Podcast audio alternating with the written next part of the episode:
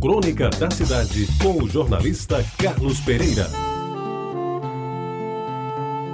Amigos ouvintes, o dia do professor ou dia da professora foi exatamente há uma semana, terça-feira da semana passada, dia 15 de outubro. Hoje é 22, mas eu não posso deixar passar essa oportunidade para ler para aqueles que estão me ouvindo neste momento uma crônica que eu fiz, acho que foi em 2003, em que eu falava sobre minha primeira professora. Ouçam e vejam como é importante relembrar coisas passadas e que ficaram na nossa memória. Dizem que o homem não esquece a primeira namorada, que a mulher não esquece o primeiro sutiã e que o padre não esquece a primeira missa que rezou. Tudo isso é verdade, tanto quanto o fato de ninguém esquecer a primeira professora. Aliás, o meu velho pai, já nos seus últimos dias de vida, com quase 90 anos, me dizia que às vezes não se lembrava de nomes e datas de entes queridos, mas jamais esquecer o tempo em que frequentou pela primeira vez uma escola na sua velha e querida Tacima e recordava com profundo respeito os ensinamentos de sua primeira professora. Eu, de minha parte, me deixo transportar para os umbrais do velho grupo escolar Santo Antônio, em Jaguaribe, onde alisei os primeiros bancos escolares, vesti a primeira farda e tomei contato com Dona Durvalina Falcão, a minha primeira professora. Em um tempo em que a mestra era única para todas as matérias, hoje chama-se de polivalente. Ela me ensinou durante os três primeiros anos do então curso primário, feito em cinco anos, naquela época em escola pública chamada de grupo escolar, preparando o aluno para o temível e temido exame de admissão ao curso ginasial,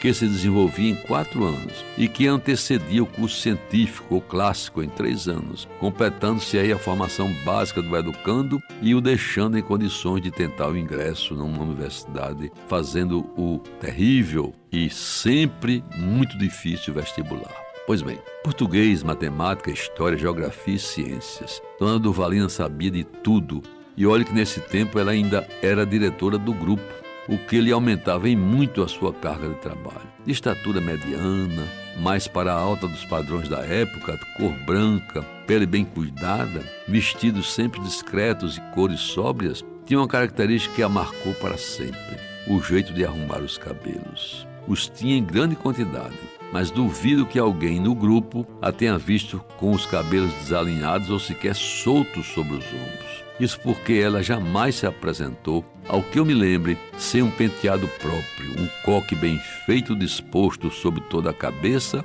lhe dando um ar senhorio, respeitável e sobretudo nobre. Muito tempo depois, ao ver Grace Kelly no cinema, observei que a grande atriz usava o mesmo tipo de penteado de Dona Durvalina. Meus amigos, suas aulas eram dadas com proficiência dentro de um clima de respeito e obediência, num tipo de disciplina que era alcançada sem demonstrações de arrogância ou necessidade de ameaças. Eram momentos agradáveis, até muitas vezes marcados pela ternura de uma professora que mais parecia uma mãe, ela que nunca chegou a se casar.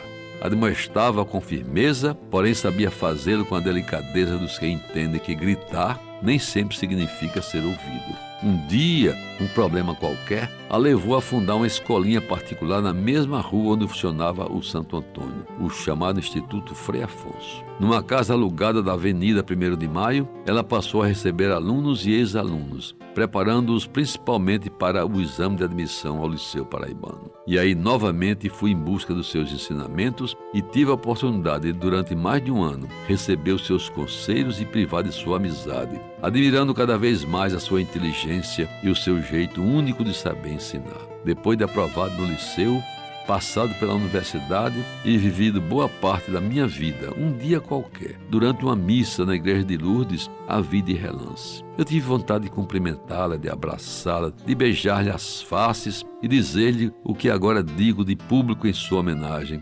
esperando sempre que esta mensagem chegasse a ela, segundo eu sabia naquele tempo, viva e bem lúcida nos seus adiantados anos de vida exemplar. Muito obrigado, querida mestra Deus a proteja, dona Duvalina Falcão, minha inesquecível primeira professora. Pois bem, terça-feira passada, dia 15, foi o dia da professora. Por isso, eu faço, releio e republico esta crônica, escrita há 16 anos, para homenagear a grande mestra Duvalina Falcão a inesquecível professora que me ensinou as primeiras lições de várias disciplinas, componentes do currículo escolar, mas, sobretudo, me ajudou a me tornar um verdadeiro cidadão brasileiro. Você ouviu Crônica da Cidade com o jornalista Carlos Pereira.